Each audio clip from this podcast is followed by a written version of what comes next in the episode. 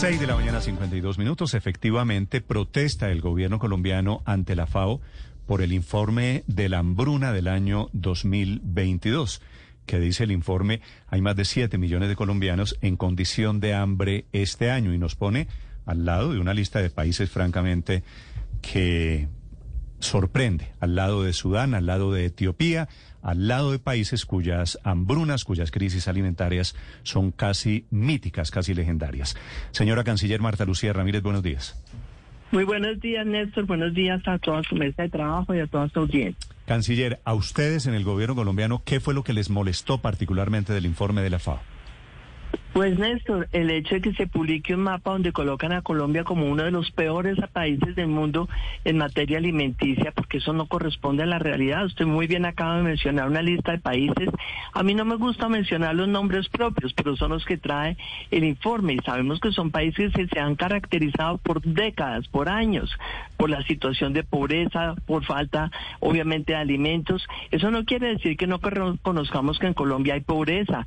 Sabemos que aumentó la pobreza como consecuencia de la pandemia, el estancamiento de la economía durante el año 2020 que estuvimos cerrados. Pero a pesar de eso, hay que reconocer Colombia es uno de los países que ha venido creciendo su eh, Producto Interno Bruto y especialmente el sector de los alimentos, que fue la prioridad nuestra durante el aislamiento. Aquí durante el aislamiento se mantuvo siempre un tablero de control para garantizar que hubiera abastecimiento de alimentos. El ministro de Agricultura está trabajando con todos los sectores de la producción rural para asegurarse que haya un aumento permanente de alimentos y eso está sucediendo en el país. Tenemos un aumento eh, en toneladas, obviamente un aumento en la participación del sector agrícola en el Producto Interno Bruto, pero además también ha habido una cantidad de programas sociales precisamente para darle ingreso a las familias más vulnerables de Colombia y que tengan cómo adquirir el mínimo de una canasta básica por lo menos. Eso es lo que realmente tenemos nosotros que criticar de ese informe, que con las mismas Naciones Unidas, con la FAO, con el Programa Mundial de Alimentos, el gobierno colombiano ha venido trabajando programas que han sido reconocidos por ellos. La FAO ha reconocido los programas como lo citamos en esa carta que mandamos nosotros ayer a Roma y ahora entonces pues aparecen desconociendo todos esos mm. avances de Colombia y colocándonos como uno de los peores países del mundo, lo cual evidentemente hace daño y hace daño y también es algo que aprovechan algunos oportunistas en la política que desafortunadamente pues coincide esto cuando estamos en una campaña electoral en donde la gente debía caracterizarse por tener propuestas y no por salir a solazarse y aplaudir cuando hay informes que descalifican tan justamente a Colombia. A ver, canciller, es cierto que es un poquito extraño ver este mapa y nosotros estamos, decía, al lado de Etiopía, al lado de Nigeria, al lado de Sudán, de Yemen, países que tienen pues unas crisis diferentes, tal vez más graves que las de Colombia. Pero, y hay un pero muy grande sobre el que quisiera preguntarle, aquí hay un informe no de la oposición, de la ANDI y del Banco de Alimentos de hace un mes largo que dice que el 54% de la población en nuestro país vive, padece inseguridad alimentaria, que hay 554 mil niños menores de 5 años que están sufriendo desnutrición. Es decir, dicho que lo del mapa es un poquito raro, aquí nosotros no estamos viviendo un problema de alimentos, de crisis de alimentos, de hambruna silenciosa y volteamos a mirar para otro lado. No, eso yo creo que es perfectamente claro que el país ha tenido un retroceso en materia de pobreza como consecuencia de la pandemia y por eso entonces el énfasis que se ha dado en todos esos programas sociales, eh, adultos mayores, familias en acción, jóvenes en acción, son 10 millones de familias en Colombia que han tenido una renta básica, un ingreso básico, un ingreso solidario para que tengan realmente con qué eh, tener la capacidad de comprar un mínimo de alimentos, pero claro que el país tiene eh, problemas de pobreza y cuando hay pobreza pues hay una, eh, una falta de alimentación, no se tienen las tres comidas diarias y eso es algo en lo cual el gobierno está permanentemente trabajando. Reconocemos, claro que sí, hay gente que se acuesta en Colombia sin poder tener las tres comidas diarias y eso es es una de las principales prioridades que hay que tener tanto en la producción del sector rural de Colombia de alimentos como también obviamente en la generación de ingresos para que las familias tengan cómo comprar, cómo comprar esos alimentos. Por eso es que eh, del despacho de la primera dama, por ejemplo, se ha trabajado tanto en el tema de la nutrición infantil. Colombia anteriormente tenía una situación tan grave que había muchísimos niños que se morían de hambre.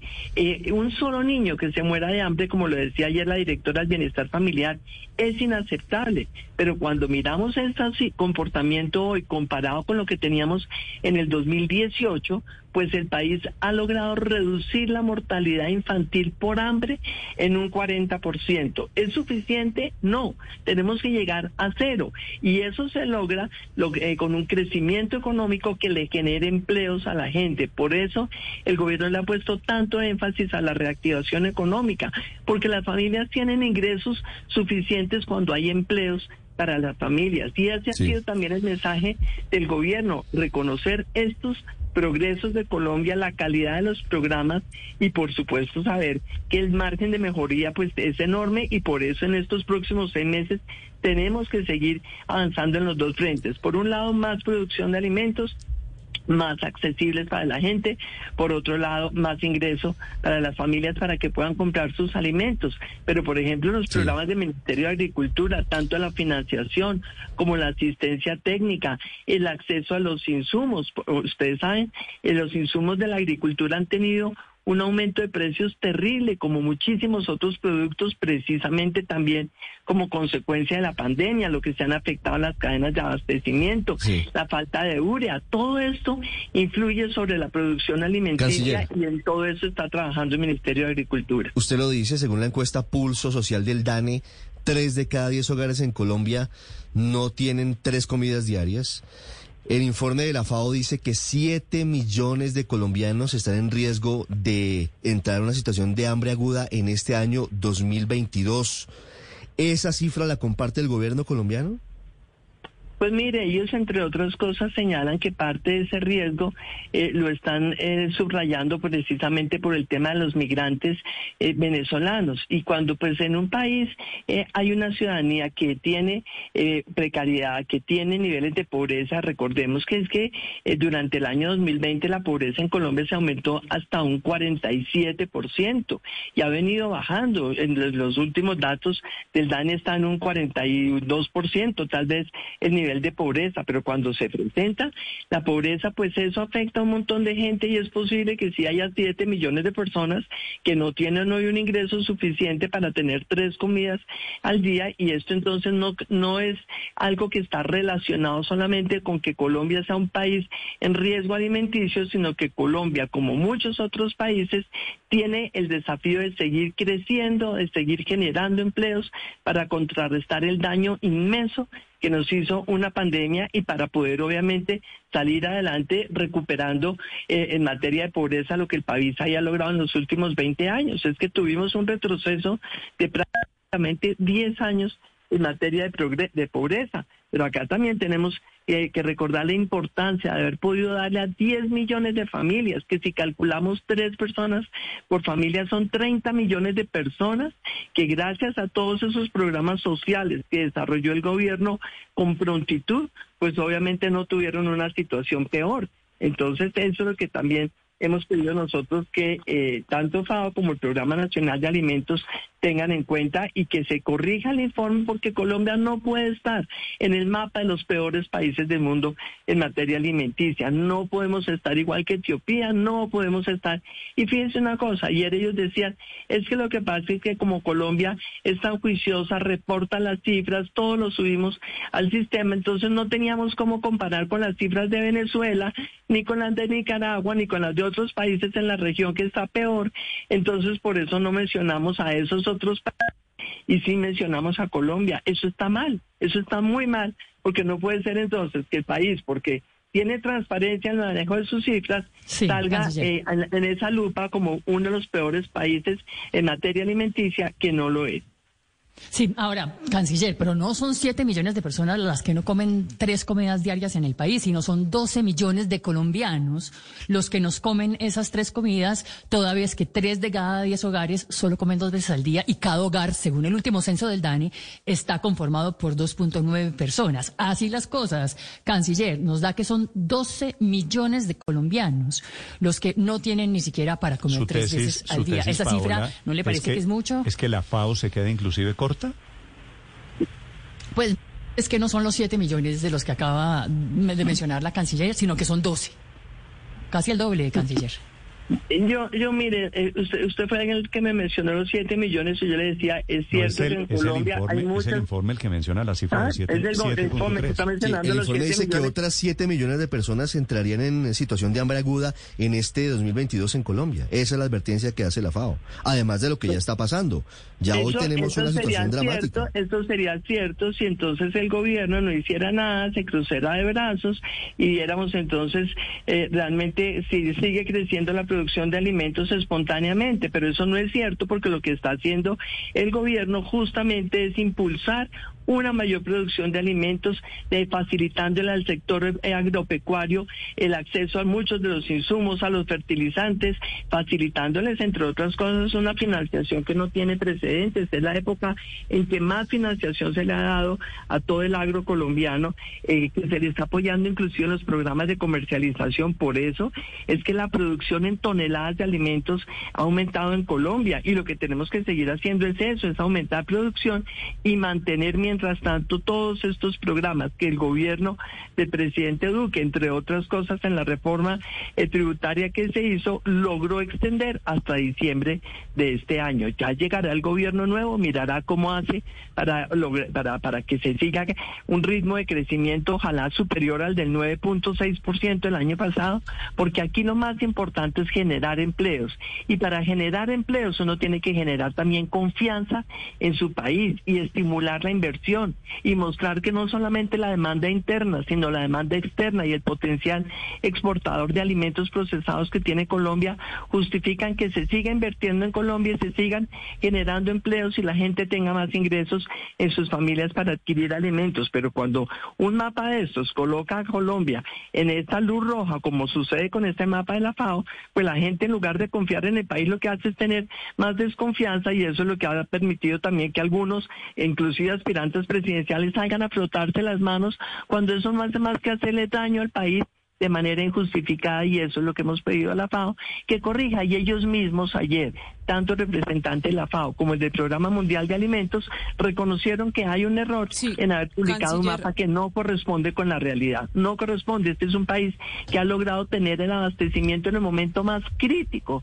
cuando en el Precisamente, 2020 canciller. estaba cerrado el país hubo abastecimiento para los hogares colombianos eso es muy importante y lo han resaltado ellos mismos Sí, precisamente, canciller, usted acaba de mencionar que ya ayer la FAO reconoce que va a hacer ese ajuste. ¿Usted desde el gobierno colombiano espera que la FAO corrija la cifra de las personas que están aguantando hambre en el país que presenta el informe o corrijan No, el mapa en el que esperamos que, al corrija, país? es que corrija el señalar a Colombia como uno de los peores países del mundo en materia alimenticia porque no es cierto, porque no lo somos. O sea, el problema, y por eso le di a canciller, el problema, el problema es el mapa, no la cifra. Sí, lo más grave realmente es ese mapa. Algunas de las cifras, varias de las cifras coinciden. Por supuesto que en algunas de las cifras eh, coincidimos, pero hay muchas otras cifras en las que no. Por eso es que se ha presentado con todo el detalle los distintos programas en donde se ha generado eh, cobertura en materia de aliment- alimentos. Mire, por ejemplo, el tema de los niños de La Guajira. Recuerden ustedes hace apenas seis o siete años esa tragedia de los niños en La Guajira muriéndose. Todas las semanas le estábamos oyendo en las noticias. Ese, por ejemplo, ha sido uno de los focos que ha tenido el gobierno, aumentar la, eh, el estado nutricional de los niños en La Guajira, de los niños en el Chocó, y allí la recuperación ha sido del orden del 96%, si no recuerdo mal, en La Guajira, y lo mismo en el Chocó. Entonces, este es el tipo de, eh, de, de mejoramientos que ha tenido el país y que consideramos que se tienen que tener en cuenta porque no podemos de ninguna manera eh, presentar a Colombia como un país indolente donde ni el gobierno ni nadie hace eh, ante una situación de falta de alimentos que evidentemente eh, no es como la están presentando ellos, aunque sí hay problemas de pobreza y aunque sí hay eh, familias que desafortunadamente no tienen las tres comidas al día, pero eso es lo que hay que solucionar generando empleos, generando crecimiento, generando confianza en el país, estimulando la inversión en todos los sectores de la actividad económica en lugar de estar tratando de espantar a todos los inversionistas con noticias que realmente no corresponden a la realidad de Colombia. Canciller, este informe de la FAO, aparte de estas cifras, también trae una referencia a la inestabilidad política. Hablan allí de, los riesgos que representa, hablando en materia de, de, seguridad alimentaria, la falta de implementación del acuerdo de paz. Ustedes, en consideración a eso, ¿qué tienen que decir? Pues lo que dijimos ayer y lo que está escrito también en esa carta que enviamos ayer al director del Programa Mundial de Alimentos y al director de FAO. Y es que cada una de las agencias del Sistema de Naciones Unidas tiene sus competencias.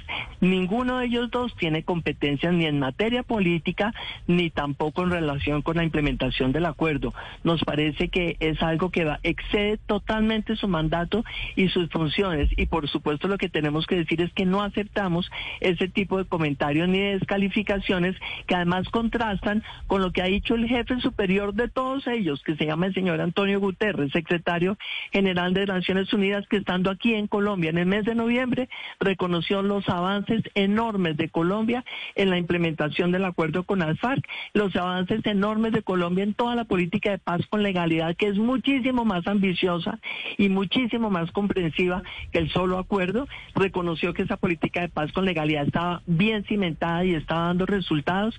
Y por otro lado, tampoco aceptamos que se diga que es que no se está implementando el acuerdo cuando el propio representante de Naciones Unidas, Carlos Ruiz, que hace, que es la, la cabeza obviamente de este, de este grupo que está acá en Colombia, en el informe que presentó ante el Consejo de Seguridad hace una semana y media o dos semanas, reconoce todos los avances de Colombia en la implementación del acuerdo. Es que al país no se le puede estar haciendo este año de andar por allí generalizando, descalificando, afirmando cosas que no son eh, verdaderas, porque todo eso lo único que hace es contribuir en un ambiente político como enrarecido como el que tenemos ahora, a darle argumentos a quienes están obviamente encantados de descalificar todo lo que significa la institucionalidad y la democracia de Colombia. ¿A quiénes se refiere usted cuando dice los oportunistas de la campaña política?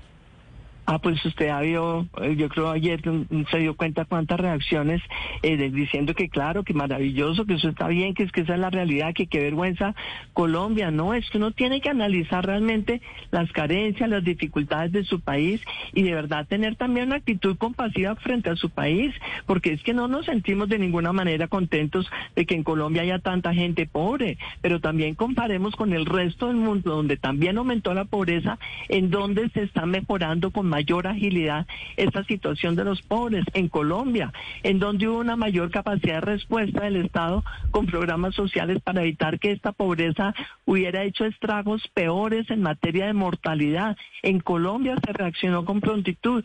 A eso me refiero yo. No puede haber gente que se alegre de ver descalificando su país injustamente cuando además tienen aspiraciones políticas.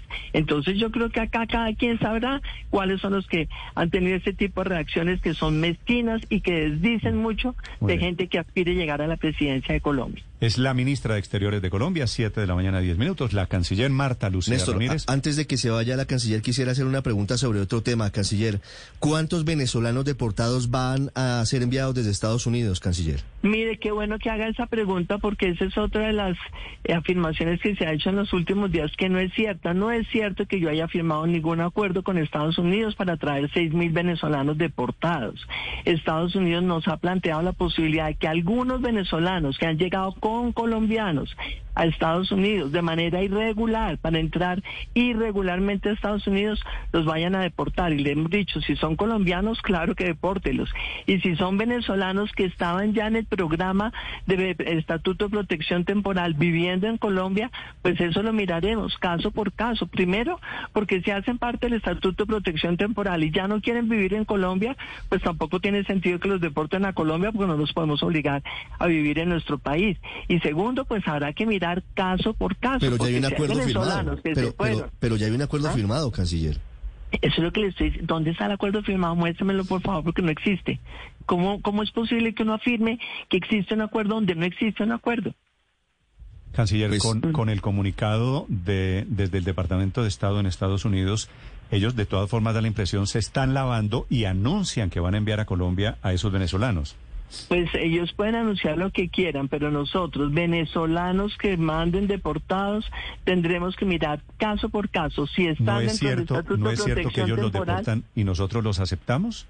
No, eso no es cierto. Eso no puede pasar automáticamente. Imagínese usted que hay un venezolano que está en el Estatuto de Protección Temporal. Se va para Estados Unidos o por México y delinque y no lo van a devolver para Colombia. ¿Usted cree que lo vamos a recibir? Por supuesto que no. Por ningún motivo. ¿Usted tiene, tiene más o menos el- el dato de ¿Ah? cuántos venezolanos van a deportar?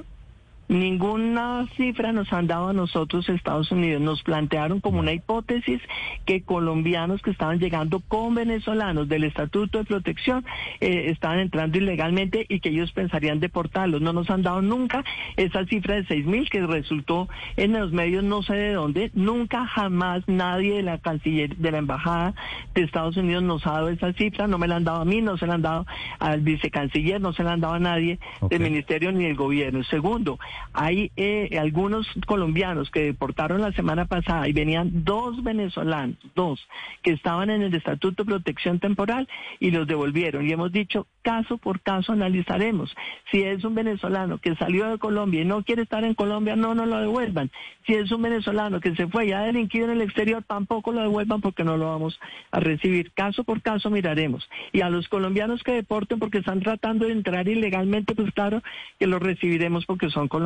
Pero en ninguna parte, primero, no hay nada firmado por mí. Segundo, nunca jamás el gobierno de Estados Unidos ha hablado de una cifra de seis mil personas ni nada que se parezca. Esa es una precisión importante. Ministra, gracias. Bueno, gracias a usted, Néstor. Feliz día a toda su audiencia también.